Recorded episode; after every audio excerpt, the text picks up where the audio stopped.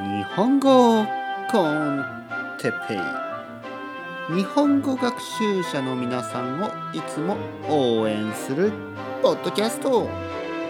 今日はおすすめの勉強方法について。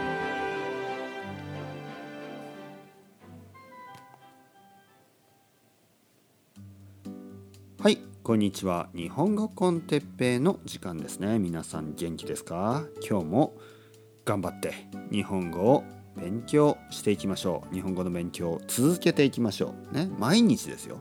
絶対に毎日。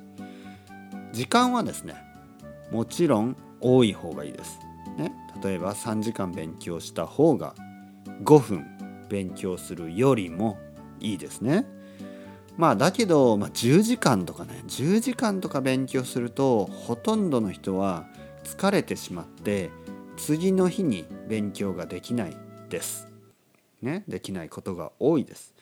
だからまあいいペースでですね毎日1時間とか毎日2時間まあ僕はね毎日3時間3時間以上はちょっとほとんどの人はできないんじゃないのかな学生はできるかなうん、ということで、えー、まあいいペースでですね頑張っていくのがいいと思います。無理がないペースでですねできるペースで頑張ってください。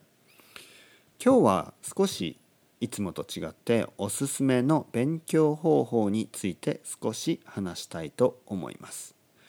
皆さんの中には日本語の勉強がどうやったら一番上達するのか一番いいのか、ね、日本語の勉強として何が一番いいのかそう思っている人がたくさんいると思います。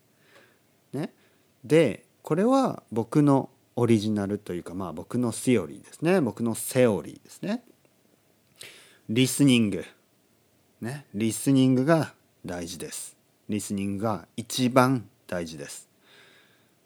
僕はだからねだから僕はポッドキャストを撮っています。ね、リスニングが一番効果がある。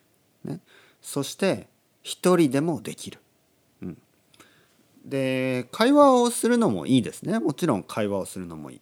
ただ毎日ね毎日自分一人でできるリスニングは本当に、えー、いい勉強方法だと思います。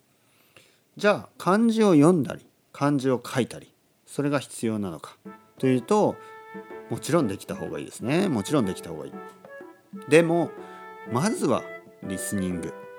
必ずリスニングを続けてください。だから日本語コンテッペイを毎日毎日たくさん聞く。これはエッセンシャルに、ね、そこで、えー、オプショナルとしてね、えー他の勉強例えば漢字の勉強とかそういうのをする。リスニングは絶対に毎日した方がいいです。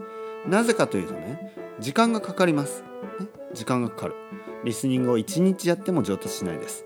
1年間2年間3年間ね、毎日やるやれば皆さんは日本人が何を言っているか分かるようになります。必ずね僕を信じて続けてください。それではまた皆さんバイバイ。チャオチャオ。